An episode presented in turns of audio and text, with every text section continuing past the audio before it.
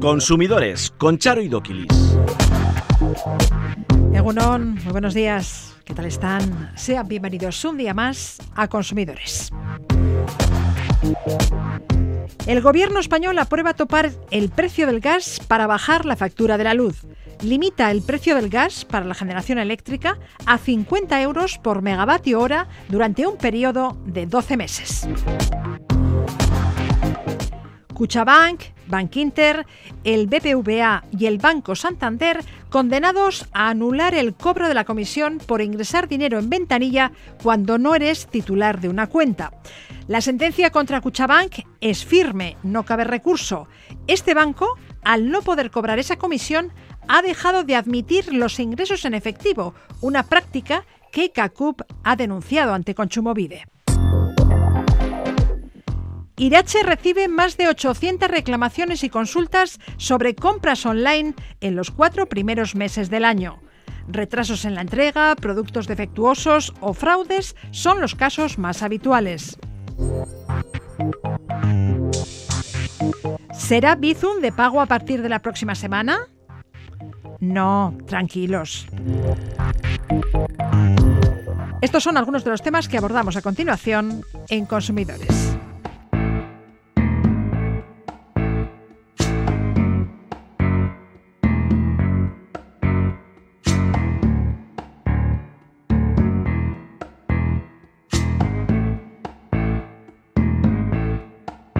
When the night has come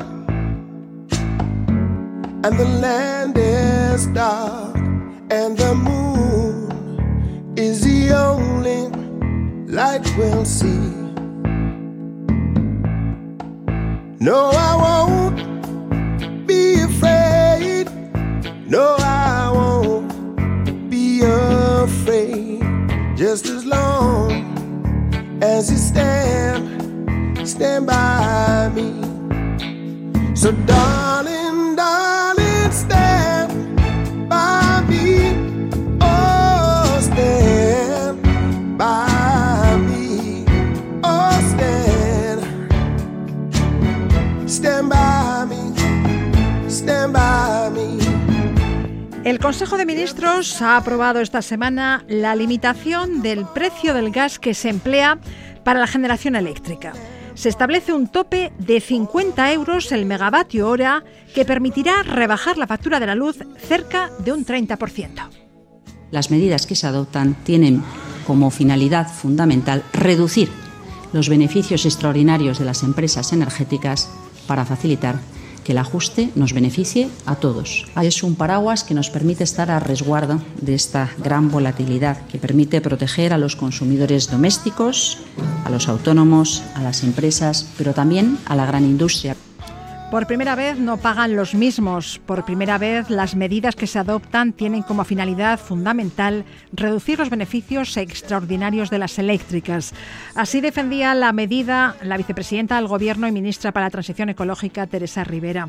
Rubén Sánchez, secretario general de FACO Consumidores en Acción, muy buenas. Hola, muy buenas. El mecanismo que se ha negociado con Bruselas establece que durante los próximos 12 meses el gas costará una media de 48,8 euros el megavatio hora, que es casi la mitad del precio que marca hoy esta materia prima. El acuerdo va a beneficiar al 40% de los consumidores domésticos, aquellos que tienen tarifa regulada, y hasta el 80% de los industriales afectados por la escalada de la electricidad en el mercado mayorista. ¿Cómo valoráis la medida en Facua?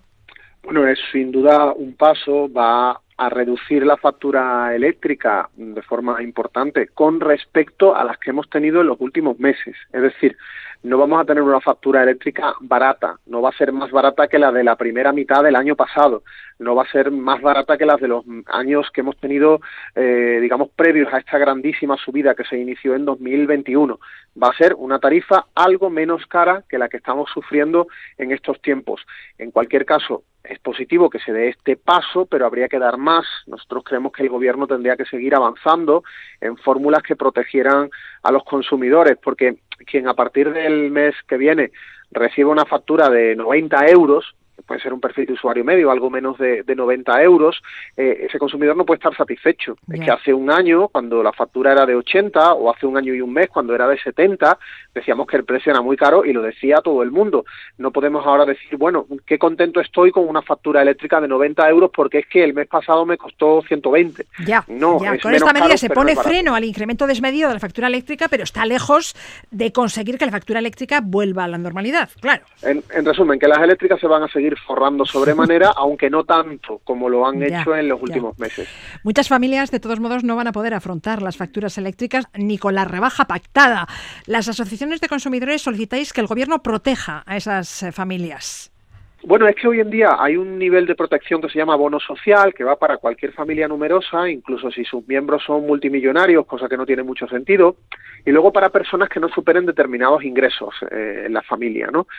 Creemos que esos ingresos son demasiado bajos, que podría el gobierno hacer una modificación que por un lado excluyese a familias numerosas de altísimo poder adquisitivo y que por otro lado también aumentase enormemente la ratio de, ingresos para que en vez de en torno a un millón y medio de familias que tienen ahora bono social, pues fueran a lo mejor cinco o seis millones como mínimo. De hecho, la promesa que se lanzó cuando nació el bono social, en la época en la que gobernaba José Luis Rodríguez Zapatero, se dijo que íbamos a tener bono social 5 millones de familias y a esa cifra nunca se llegó ni de lejos. De todos modos, el modelo de subasta marginalista es el origen de la especulación y de los desproporcionados precios que pagamos los consumidores, ¿no?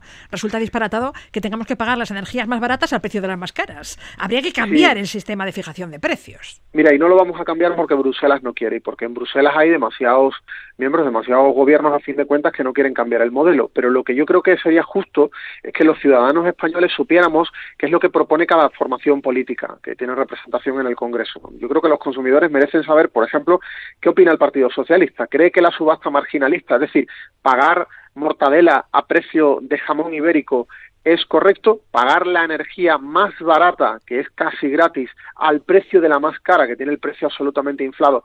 Eso es justo, eso es correcto, eso habría que cambiarlo.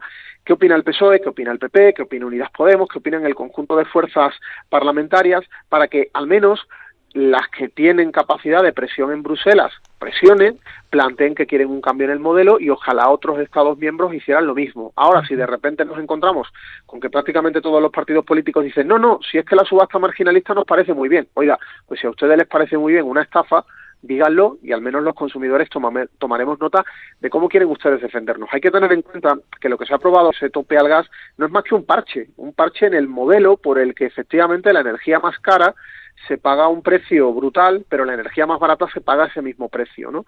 Eh, eso por un lado, ya digo, cada formación política que aclare si está de acuerdo con mantener el modelo de subasta marginalista o no, no se va a cambiar porque no habría mayoría suficiente en Bruselas, pero que tomemos nota. Y luego, el segundo elemento, el gobierno de España está dispuesto a reformar el bono social para que sean bastantes millones de familias las que sean beneficiarias o considera que con lo que hay es suficiente? Pues igualmente, ahí sí que tiene capacidad el gobierno de aprobar el cambio, ahí no pone impedimentos Bruselas.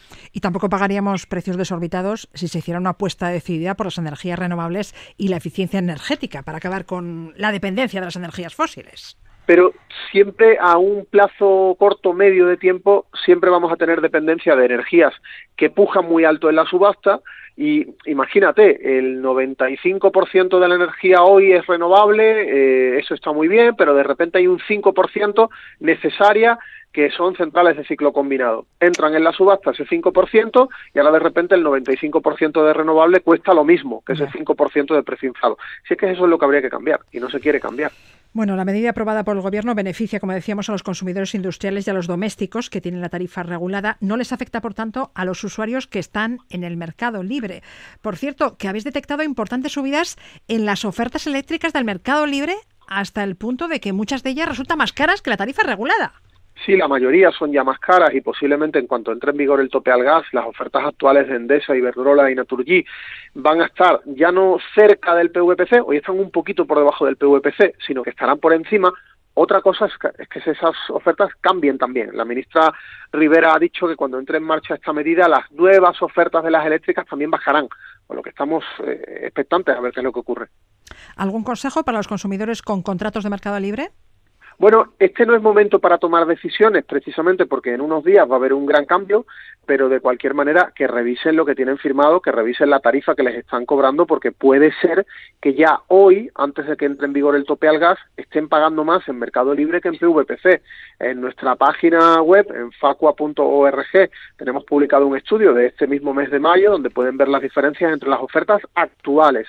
Otra cosa es que quien contrató hace ocho meses no tiene una oferta actual, tiene la tarifa que le vendían hace ocho meses, que es mucho más barata que la que están ofertando hoy. Rubén Sánchez, secretario general de FAC Consumidores en Acción, mil gracias. A vosotros, un abrazo.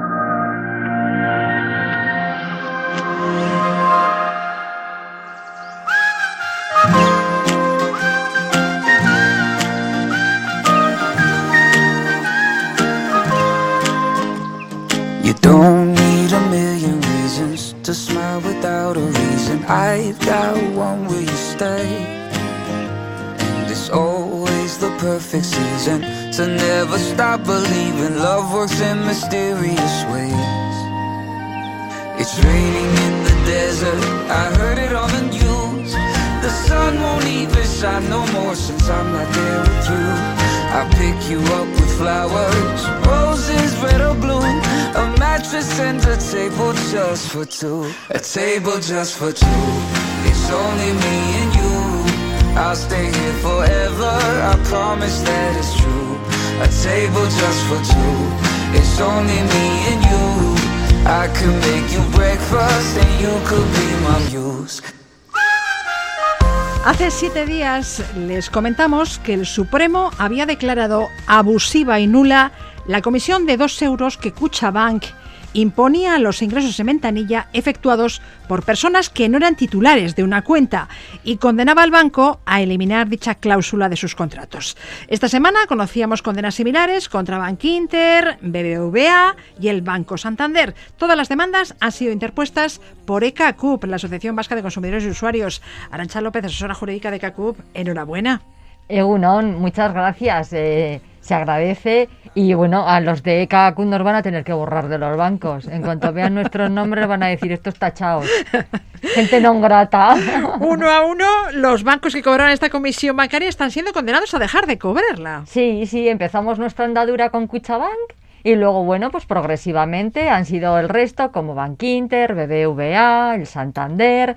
Entonces, bueno, la verdad es que yo creo que es un motivo de satisfacción para todos nuestros eh, consumidores porque, hombre, eh, son cantidades importantes. Esta condena del Banco Santander, la comisión que el Santander cobraba era de 10 euritos. ¿eh? 10 euros por 10 cada ingreso en ventanilla. Sí. Sí, porque bueno, lo- los eh, datos que veníamos manejando de las entidades financieras anteriores eran 2 euros, 3 euros, que a ver, que es dinero, pero que en el caso del Banco Santander eran 10 euritos.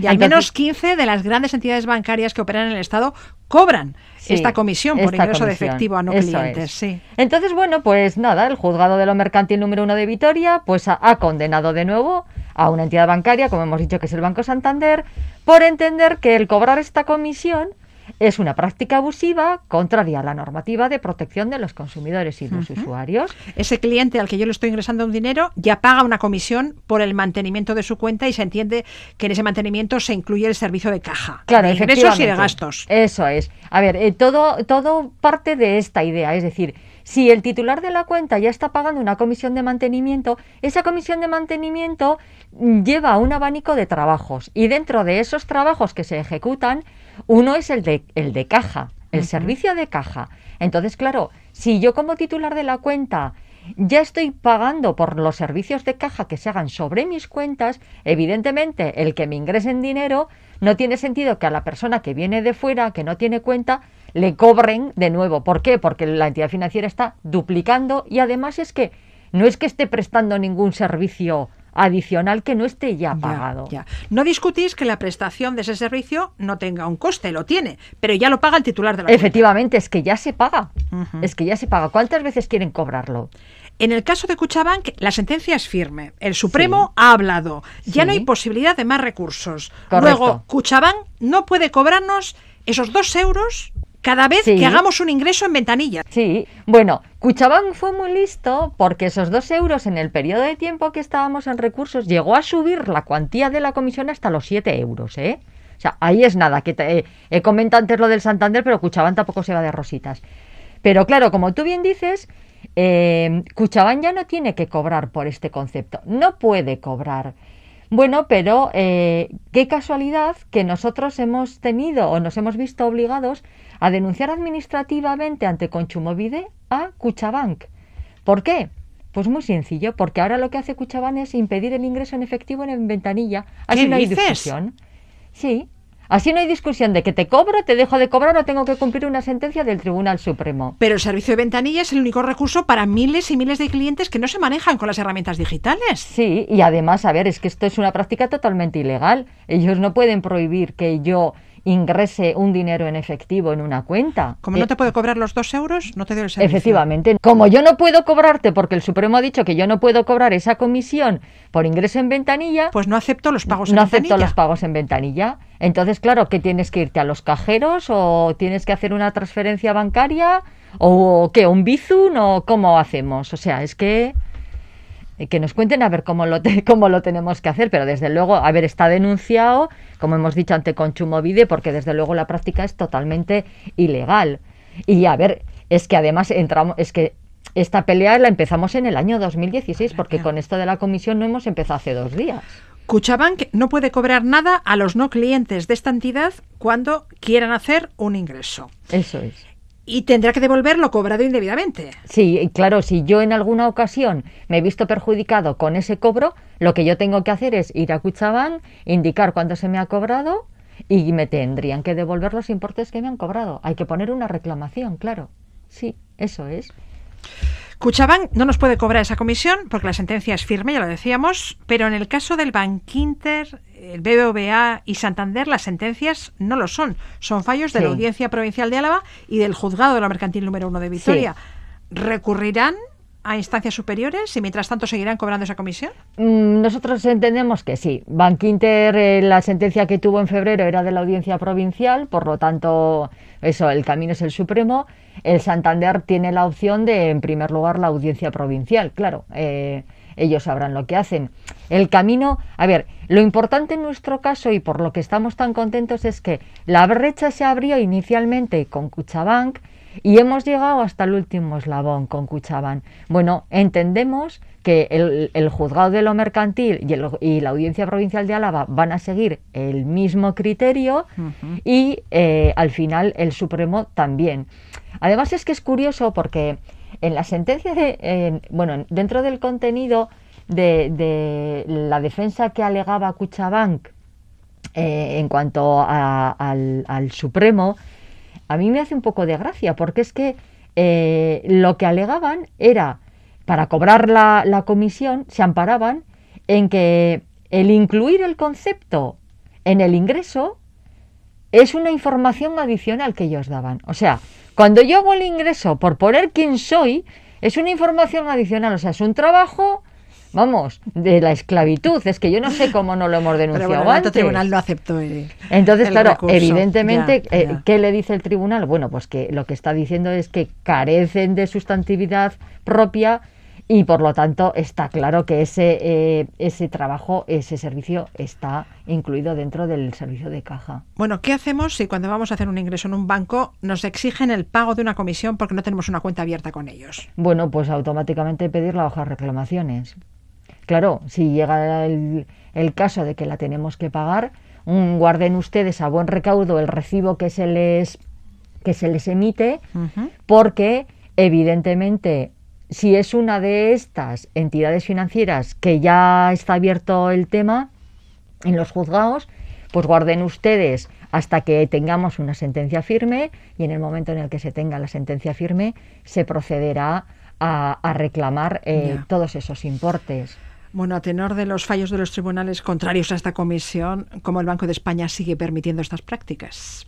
Bueno, pues sí, es que eso habría que preguntárselo al Banco de España, a ver cómo, cómo es posible que siga manteniendo esta, estas cuestiones. Igual con la nueva figura que vamos a tener del defensor. Cuando arranque la autoridad de defensa del cliente financiero. Sí, igual, igual vemos una luz al final del túnel, ¿verdad? Entonces, en aquel momento seremos eh, muchos de nosotros ya consumidores vulnerables y, veremos a ver si, si el objetivo que finalmente eh, desde las asociaciones de consumidores intentamos conseguir, pues eh, lo, conseguimos. Desde luego no será porque no vamos a poner empeño en ello. Las comisiones, todo un negocio para los bancos. Según Adicae, el año pasado los grandes bancos se ingresaron 21.000 millones de euros por comisiones, el 25-30% del total de los ingresos del negocio bancario. Sí, sí. Eh, bueno, yo prefiero no comentar porque son una máquina de hacer dinero.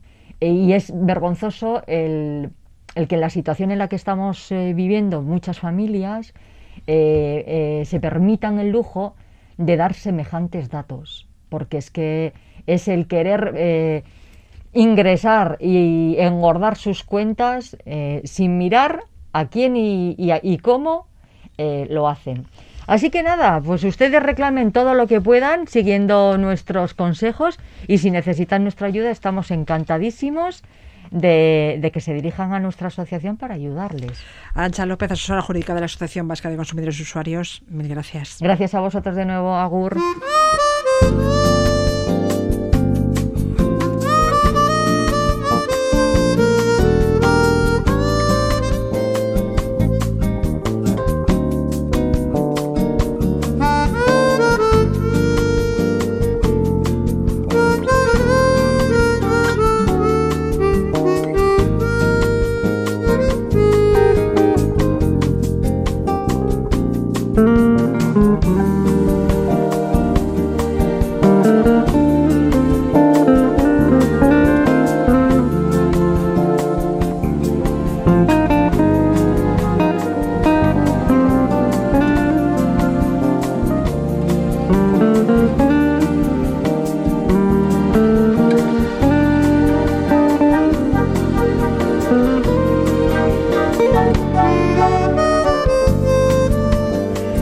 Esta semana un tuit aseguraba que Bizum pasaría a ser de pago a partir del 16 de mayo y llamaba a crear una cadena de mensajes para evitar una supuesta cuota de 10 dólares. Yuri Kenner, ¿Que Bizum va a ser de pago?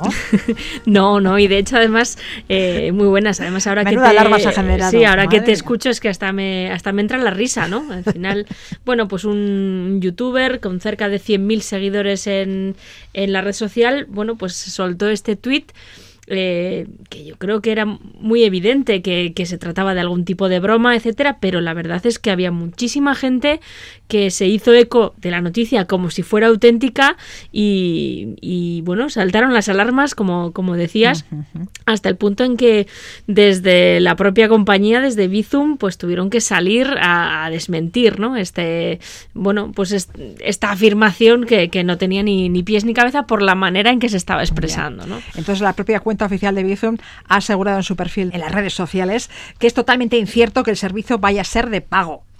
Yo añadiría, por ahora, porque la banca acabará cobrándonos una comisión por este servicio. Sí, es demasiado bonito para, para ser cierto y gratuito y es bastante probable que en algún momento pues eh, haya algún tipo de, de coste ¿no? por, por utilizar este, este servicio. Pero a fecha de hoy, ese tweet, ese rumor es completamente falso. De hecho, la, la, propia cuenta oficial de, de, de Bizum en, en Twitter eh, ya puso además, si escribes Bizum tres veces y se lo envías a todos tus contactos, quedarás exento de la comisión. ¿no? Haciendo un poco recochineo, eh, sí, un poco de recochineo y recordando pues aquellas eh, antiguas cadenas que todavía vuelven de vez en cuando de reenvía estos otros contactos para que WhatsApp no sea de pago. En fin, la realidad es que por ahora podemos estar tranquilos, por ahora es la palabra El servicio es gratuito. Porque sigue siendo gratuito. Bien, bueno, hablamos de Bizum pensando que todo el mundo sabe lo que es. Es la solución de pago por móvil de la banca y cuyo uso se ha extendido entre amigos y familiares. Sí, es cierto que además ahora se está extendiendo también incluso a, tiendas y a profesionales, eh, pero el uso entre particulares, entre amigos y, familiares, bueno, pues es, es, eh, muy, muy habitual, ¿no? Cada vez más. Sí. sí. cuando hacemos un viaje, salimos a cenar, hacemos un, un regalo en grupo, luego pues para hacer las cuentas, eso, esos pequeños pagos, a veces no tan pequeños, pues, eh, pues eso... Te hago un Bizum. Para saltar las cuentas y de, oye, te, hago un Bizum, ¿no? Bueno, ¿nos recuerdas cómo funciona eh, Bizum? Sí, bueno, la principal ventaja de, de Bizum es que eh, en las tripas, operativamente, es igual que hacer una transferencia bancaria. O sea, es dinero que sale de mi cuenta y se va a la tuya. Pero se simplifica el proceso, la forma de de hacerlo porque es suficiente con que yo sepa tu número de teléfono, tu número de móvil y no, y no tienes que andar dándome tu, el número de cuenta, el IBAN, no sé qué, no sé cuántos, ¿no? Entonces, eh, descargándome la aplicación de Bizum o la propia aplicación de, de, mi banco, ya voy a poder hacer esta, esta transacción. Poniendo tu número de móvil, eh, para verificar que es la persona correcta, me pondrá unas iniciales o la inicial y el apellido, etcétera, para que no para eh, verificar que no me he confundido de número de teléfono, le doy a enviar y ya está, porque cada número de teléfono de usuario de Bizum está asociado a un único número de cuenta y es instantáneo, es un pago muy rápido instantáneo. ¿Y el nivel de seguridad de las transacciones es el mismo que el de cualquier otra operación bancaria? Sí, eso es. Igual que para hacer una transferencia el banco te pide pues un código que te llegue al móvil, un SMS, algo algún, alguna otra eh, referencia de, seguridad, para hacer un Bizum es lo mismo. Así que por ese lado podemos, podemos estar eh, completamente tranquilos. Bueno, Iruri, hacer cuentas entre dos personas es fácil. Pero claro, no lo es tanto cuando el grupo es mayor. Eh, nos vamos de viaje. Uno paga las comidas, el otro la gasolina, el otro el hotel, otro nada. Existen aplicaciones para calcular y compartir gastos, ¿verdad? Sí, sí, sí. Y habrá quien diga, bueno, pero no es para tanto, ¿no? Sumas todo, lo divides entre todos los que somos, le restas a cada uno lo que ha aportado. Lo que pasa es que a veces la cosa se, se complica, ¿no? Porque un día, pues, eh, uno se ha ido a tomar algo, uno ha tomado una cosa muy cara, otra persona no ha tomado nada. Entonces, eh, eso también hay que ir apuntando todo y las, las cuentas no, no siempre son, son tan sencillas, ¿no? Entonces, eh, en estos eventos o estas situaciones donde las cuentas cuentas no son tan, eh, tan sencillas, es mejor utilizar una aplicación que se ha diseñado expresamente para esto. ¿no? Además, eh, suelen ser gratuitas. son, todas gratuitas. Son muy, muy sencillitas y nos ayudan a hacer todos estos cálculos. ¿no? Introducimos cada uno de, de los gastos mm, entre quién, quién ha hecho ese pago y entre quiénes hay que repartirlo y al final del viaje o del evento o lo que sea, pues la, propia eh, aplicación te va a decir, vale, pues para saldar las cuentas. Fulanito eh, tiene que pagar X. A no sé quién. Y, y la otra persona eh, eh, 12 a, Pepita, ¿no? Em, y claro, yo insisto que, yo he llegado a tener debates con amigos para decir, pero, pero ¿para qué necesito una aplicación para hacer esto? Si era, es tan fácil como que no sé quién, pa... y luego al final te quedas así un poco, eh, bueno, pensativo y resulta que no era así. No era tan fácil. O, al revés, o que hay una forma más fácil de hacer esa, esa cuenta, ¿no? Porque a veces entramos igual en, en triangulaciones. Ah, pues yo te doy 20 y con las vueltas yo te devuelvo los 15 que... Un lío. Bueno, ¿cuáles son las mejores aplicaciones eh, para calcular y compartir gastos? Bueno, pues hay, eh, hay, hay, muchas que son muy, muy similares. He elegido las tres que me parecen, em, bueno, pues sencillas y completas a la vez. Muy fáciles de usar, pero que nos dan todas estas funcionalidades, ¿no? Eh, Split Split. Acabado en D, en D, dedo. Es la más sencilla de, utilizar. ¿eh? Se, crea un grupo, añadimos a las personas que, participan en, el, en, esos, en esos gastos y ya lo tenemos listo para empezar. También podemos compartir este grupo para que el resto de personas que también se descarguen la aplicación puedan ver y editar eh, gastos sobre, sobre la marcha. ¿no? Y después te hace las cuentas y se puede, te puedes descargar el Excel con el desglose. Para las dudas, que siempre hay alguien, eh, normalmente, pues eh, que se dedica a las finanzas o, o, que, o a la contabilidad, que, que, va a poner en duda lo que te ha dicho la aplicación. Bueno, pues te puedes descargar el Excel con todo el desglose y, y ahí hacer las, las cuentas, eh, bueno, pues las cuentas claras, como tienen que ser, ¿no? Split es una de esas aplicaciones para calcular y compartir gastos. A ti te gusta mucho, pero hay más. Sí, hay más. Tricount Tricount, sí, es muy similar, pero tiene la ventaja que es eh, más visual, eh, muestra más gráficos de quién ha gastado cuánto, etcétera. Puedes ir viendo el saldo, cómo están las cuentas en tiempo real. Es muy similar, pero quizá es más, más agradable eh, para la vista, ¿no? Y luego hay una que es la más famosa, la más completa, es mundialmente conocida. Para mi gusto es demasiado completa es decir, para, ¿Para qué tanto? Para estas eh, cosas más cotidianas quizá no haga, no haga falta tanto, pero por ejemplo, para hacer cuentas con los compañeros de piso o familiares de forma habitual, pues quizá es más adecuada, ¿no? Que se llama Splitwise. Splitwise. Split, con T, Wise. Eso es. Vale. Y la, principal desventaja de estas aplicaciones es que te lo hacen todo. Eh, puedes ir marcando incluso qué cuentas ya están saldadas, no sé quién ya me ha pagado, etcétera.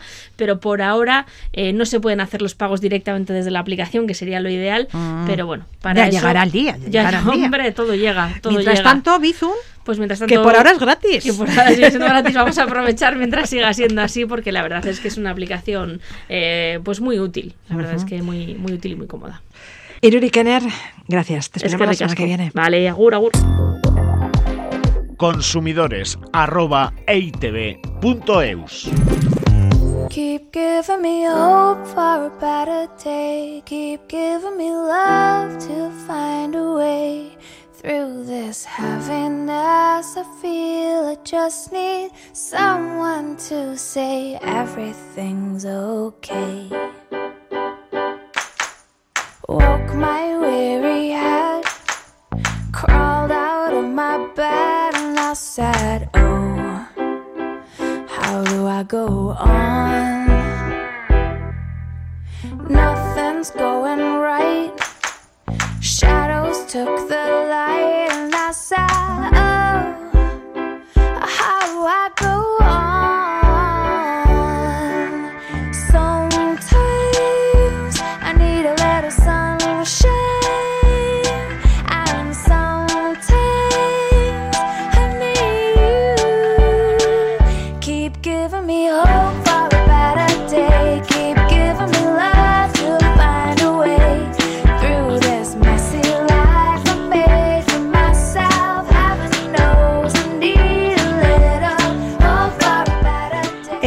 48% de los navarros que ha comprado en Internet en el último año ha tenido algún problema, según una encuesta encargada a CIES por la Asociación de Consumidores Irache.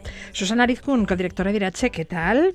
Hola, muy buenas. Casi 4 de cada 10 ciudadanos que ha hecho una compra online ha tenido algún problema. Así es.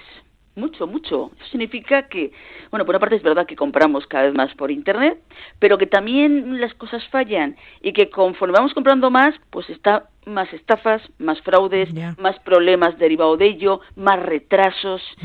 La prueba es que te diré que en los cuatro primeros meses hemos tenido más de 800 reclamaciones con respecto al tema de Internet. Ya, ya. Y la queja más habitual es el retraso o el extravío del producto, ¿no? Así es. Eso de que te encuentres que, eh, vamos a ver, eh, encargar un armario, un patín, eh, un ordenador, oye, pasan las semanas y aquí no dice nada de nada. Y dices, pero vamos a ver. No llega? Que no llega, que no llega. Claro, ¿qué pasa? Hablas con ellos y lo primero que te dicen, excusas. Una de ellas, pues que dicen que está a punto de llegar. Otras afirman que ya lo entregaron. Y otra también, derivan toda la responsabilidad al transportista. Pero al final, el que se queda, como se suele decir, sin nada es el consumidor. Y diremos que, en primer lugar, pidamos siempre por escrito que nos indiquen la fecha de entrega del bien.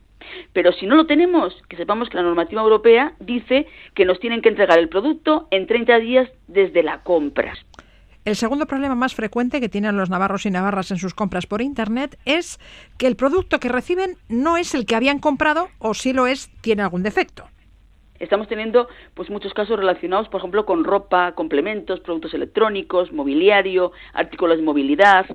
Sobre todo, un ejemplo puede ser la camiseta, pues no es la talla elegida. Te llega y dices, esta no es mi talla o el móvil es un modelo diferente a lo encargado. dices, pero si yo he encargado este modelo porque me gusta y me mandan otro distinto. O esa cómoda que es demasiado grande. Y dices que esto no era el tamaño que yo quería, que calculo en mi cuarto y no me encaja, no me queda bien. Y claro, dices, ¿y qué derecho tengo con respecto a ello? Pues lo mismo que en una tienda física, exactamente igual. Tú has comprado un producto, tú lo tienes por escrito, exactamente las medidas que son o el modelo correspondiente, y tienes derecho a que te den otro igual. Entonces el consumidor tiene derecho a que el producto sea exactamente el que encargó y que esté en perfecto estado. Exacto. Y si no lo tienen, entonces tienes derecho, lógicamente, a la devolución del dinero.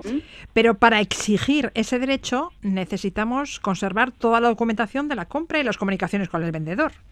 Y la publicidad que indique todo ello, porque hay muchas veces que esas publicidades que nos ponen por internet no están muy claras. A lo mejor te ponen el precio desde. ¿Qué desde? Tú ponme el precio de lo que vale ese producto y yo lo valoro. O tamaño aproximado. Ay, madre mía, aproximado que a lo mejor no, ¿cuánto mide? Tamaño. Claro, claro, que no puede ser. Que las cosas tienen que ser mucho más claras. Y así como tú cuando vas a una tienda ves el producto y ves el tamaño que tiene y lo valoras, aquí por internet ya sabes, pues como lo ves en la pantallita, está muy bonito, muy majo, pero poco más.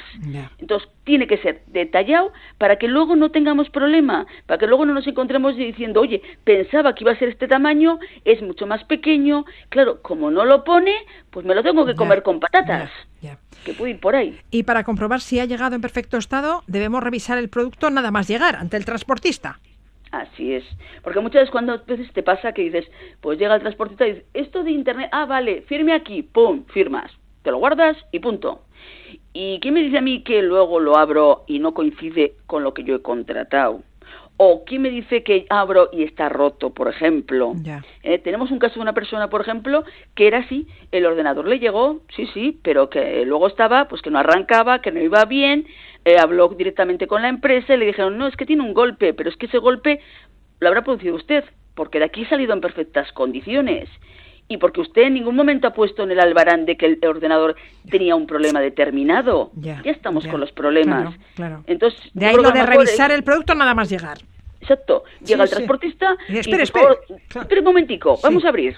Abrimos, lo veo, ah, sí, es lo que yo quiero. Muy bien, ahora le firmo. O, oiga, que tiene una raya o tiene un golpe, poner reflejado, tiene un golpe, tiene un problema determinado y vuelta para atrás. Porque no me interesa un producto de segunda mano cuando lo estoy comprando nuevo. Ya.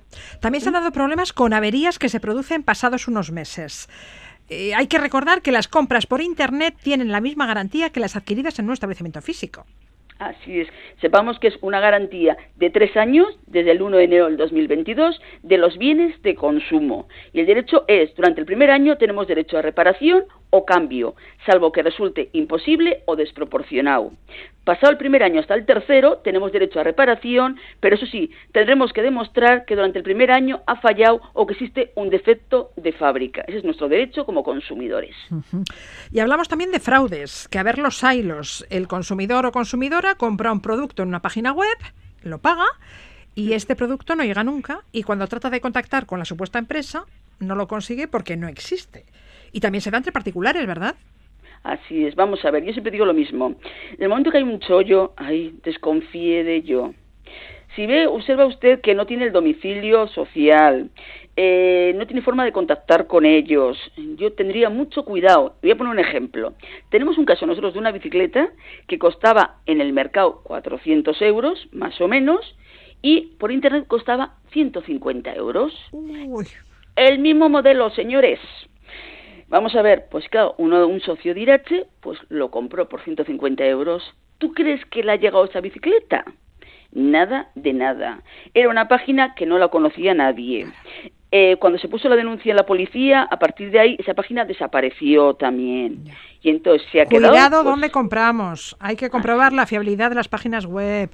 Así es. Domicilio social de la empresa. Hay que asegurarse realmente que ese producto es correcto y desde el momento que estamos viendo que es una diferencia tan abismal, cuidado con ello porque luego te vas a encontrar con que las plataformas a las que tú has contratado, etcétera, que son de intermediarias, tampoco asumen responsabilidades porque lo ponen bien claro y se lavan las manos y al final el consumidor se ha quedado sin ese reloj, sin ese aparato de limpieza, sin ese juguete, sin ese electrodoméstico, esa prenda de vestir, teléfonos móviles, estamos teniendo de todo. Entonces, ¿qué nos aconsejas para evitar ser víctima de un fraude de este tipo? ¿Comprobemos la fiabilidad de las páginas web? Ni lo dudo. ¿eh? El nombre, la NIF, domicilio social, la dirección postal, electrónica, todo. Y guardémoslo con nosotros. Y, lógicamente, página segura siempre. Y si nos dudamos ante ello, no demos nuestro número de tarjeta porque vamos a encontrarnos luego con problemas y que al final nos estamos encontrando con unas posibles estafas que van en aumento y bueno, y ante la duda dices, pues mira, si no lo tengo claro, me voy a la tienda de aquí abajo, que sé que tengo el producto, aunque sea un poquito más caro, pero me da seguridad y tranquilidad. Ahora que mencionas las tarjetas, otro problema en las compras por Internet, aunque se da en menor grado, son los problemas de pago. Eh, ¿Cuáles son los medios de pago más seguros para operar en Internet? Pues yo tendría claro las tarjetas de prepago. Vamos a ver, tener una tarjeta que lo haces a través del banco, que metes un dinero determinado, que sabes que de ahí no va a haber más dinero porque no hay, te da la tranquilidad mayor. No utilicemos las tarjetas de crédito nuestras normales, que luego vamos a encontrarnos con sustos, que hemos encontrado casos, pero muchos, que se han sacado un montón de dinero con unas compras pequeñas ¿Cómo lo han hecho? Muchas no lo sabemos. Tenemos un desconocimiento total, muchas del tema informático. Pero hay gente por ahí que aprovecha y sabe hacerlo perfectamente. Entonces, cuidado con ello y yo insistiría, tarjetas de prepago, tarjetas que tú puedes meter un dinero determinado en esa tarjeta, que no te van a sacar más porque no hay. Para acabar, hay que recordar que en las compras realizadas por Internet, los consumidores tenemos 14 días para echarnos atrás en la compra. Es el derecho de desistimiento, derecho que se circunscribe a la Unión Europea exclusivamente, ¿verdad? Así es, cuando son productos de la Unión Europea. Si son de fuera de la Unión Europea, tendrás que ver qué es lo que indica en la página, porque tienen obligación de indicarlo, pero no tiene que ver nada con nosotros, o sea, totalmente diferente. Entonces, tú a nivel europeo, que sepamos que el producto llega a casa, a partir de ahí no te gusta por el motivo que sea, no te interesa, tienes 14 días para desistir de esa compra y el coste económico de lo que es los portes lo pagará el que coste reflejado en la página de Internet cuando entraste, que puede ser tanto la empresa como el particular como el consumidor. Vale, vale, vale. Entonces no tenemos que dar ninguna razón para echarnos atrás en la compra. No, así es. Exceptuando, ojo, cuando son productos personalizados, alimentos frescos o productos de salud o de higiene precintados, eso sí que no tenemos derecho a poder rescindir el contrato en 14 días. ¿eh? Sí que el resto sí que tenemos derecho. Producto que llega a casa, 14 días para poder desistir, hagámoslo lógicamente por escrito y miremos un poco quién tiene que pagar esos gastos de portes, que puede ser una parte como la otra. Eso debe aparecer indicado en la página web quién debe pagar el coste de la devolución del producto. Así es que tenemos que leerlo en el momento que estamos entrando. Cuando vamos a clicar, vemos el producto, vemos cómo, en qué consiste ese producto, guardamos y lo imprimimos por si acaso, vemos que son páginas seguras y a la vez también vemos quién tiene que asumir el coste de los portes si rescindimos un momento determinado el contrato porque no nos interesa en esos 14 días. Bien, y hay que hacerlo por escrito, porque algunos eh, llaman por teléfono para decir que no quieren ese producto y piensan que ya está solucionado, pero no es así. Pasan los 14 días, nadie viene a recoger el producto y se quedan con él. No les queda otra, porque ha pasado el plazo. Así es tienes que dejar constancia por escrito, que es lo que estás insistiendo. A través de Internet tenemos la página en la que comunico, no me interesa el producto, lo voy a retirar, lo voy a devolver para atrás y bueno, pues y ya está, te lo imprimes, te lo guardas, ya tienes la constancia y a partir de ese momento no eres responsable de ese producto y hay veces que lo que hacen es decirte que lo tienes que enviar tú al domicilio X o a veces dicen que el transportista mismo viene a tu domicilio a recogerlo. ¿Y cómo justifico que lo he devuelto? ¿Debo pedirle al transportista que me dé un justificante? Así es, otra más. Al final tenemos que tener pruebas de todo lo que estamos hablando. Y si hay que hacerlo a través de una empresa determinada de mensajería, también nos guardamos el justificante correspondiente. o sea, tenemos que tener pruebas de que el producto lo hemos entregado, tenemos la justificación y también que ha salido a lo mejor también en perfectas condiciones, que esa es otra. Eh, más vale a veces sacar una fotito, que paso tenemos también nuestros móviles. Cuantas más pruebas de ello, mejor por si acaso, porque nunca se sabe. Y la empresa te debe abonar el dinero que pagaste por ese producto. ¿En un plazo de cuánto tiempo? Eh, normalmente suelen hacerlo en un plazo de un mes.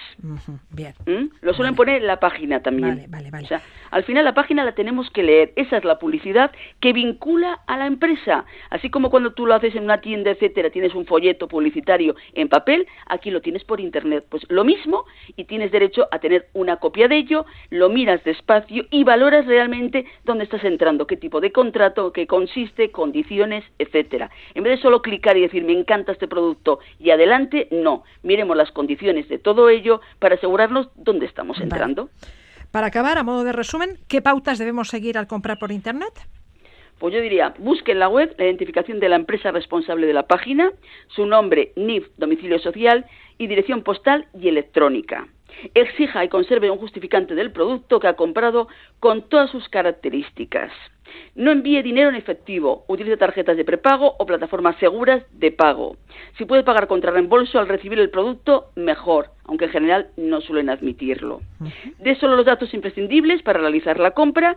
Si le piden más datos, no los dé y sospeche de la página. Compruebe el estado del producto cuanto antes, mejor antes de firmar el albarán de entrega del transportista y deje constancia si hay algún cualquier desperfecto a través de foto y a través de un escrito. Y en cuanto detecte un defecto, comuníquelo de forma fehaciente al vendedor. Al comprar, concrete plazo o fecha de entrega y el precio final a pagar. Y por último, recuerde que tiene 14 días desde que recibe el producto para desistir de la compra. Para ello, deberá comunicarlo de forma fehaciente al vendedor. Seguiremos tus consejos. Susana Rizkun, codirectora de la Asociación de Consumidores de Navarra Irache, mil gracias por atendernos. De nada. Hasta luego.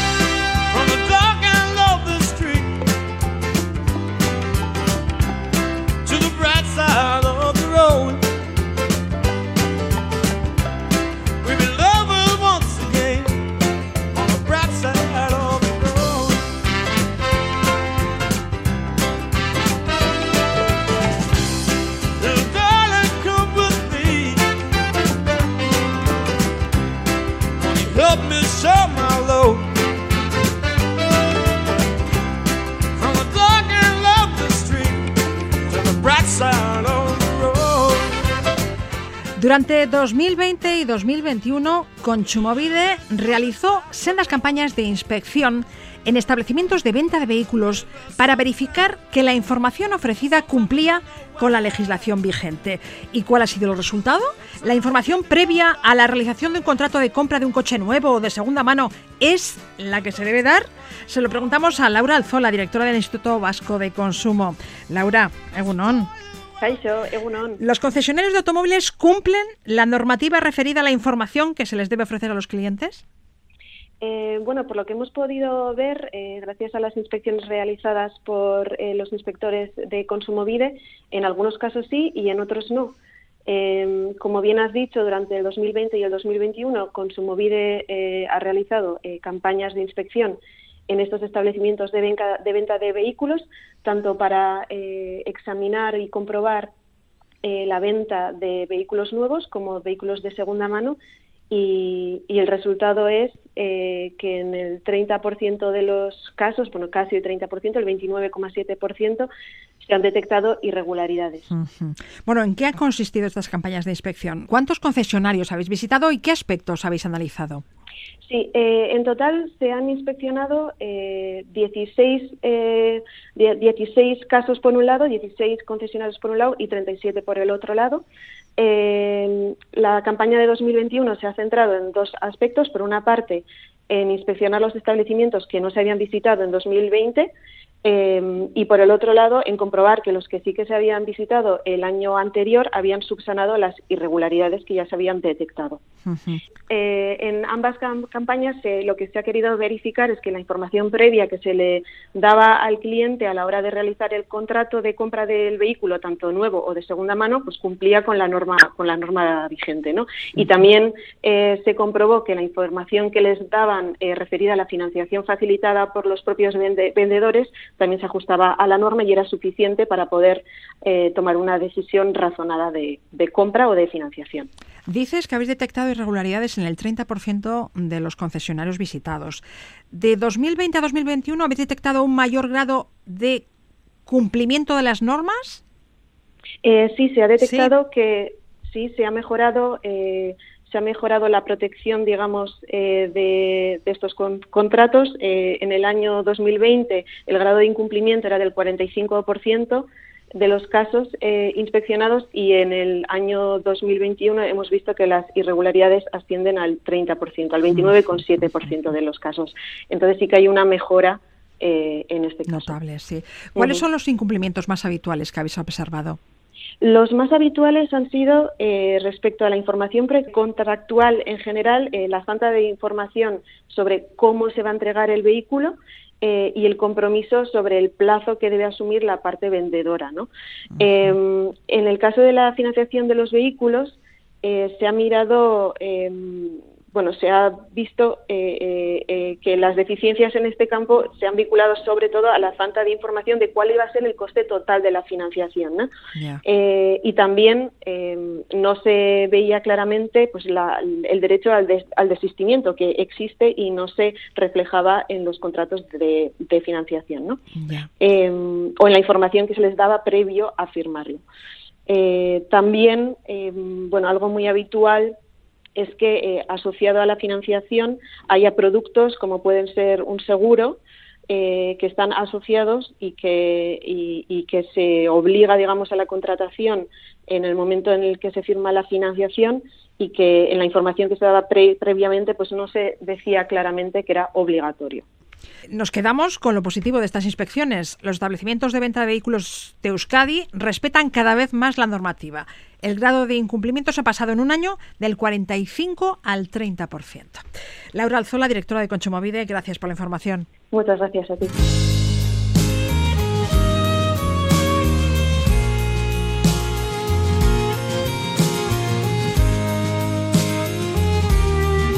Nos vamos ya y lo hacemos con Panchoa Carrere, que tiene nuevo disco en el mercado, Esperanzan.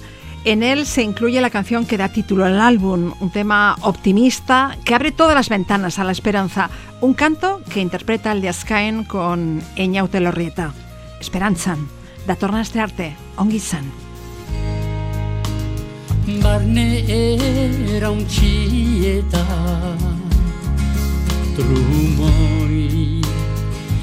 era un haintzinera noazu Doi, doi, emaidazu eskua Otoi, haina bilizuko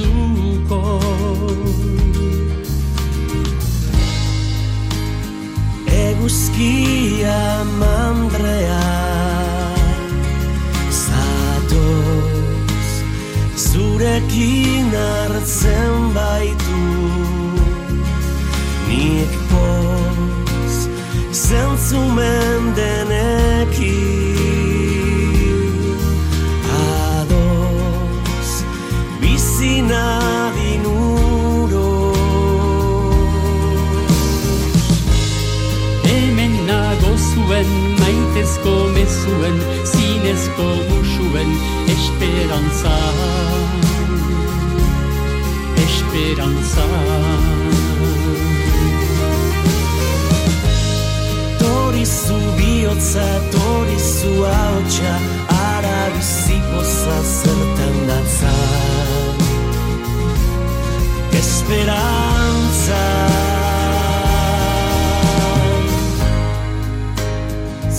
zoze eta lepoa Mihia Nik zua hartuko zaitut Bihar Irri algara oiu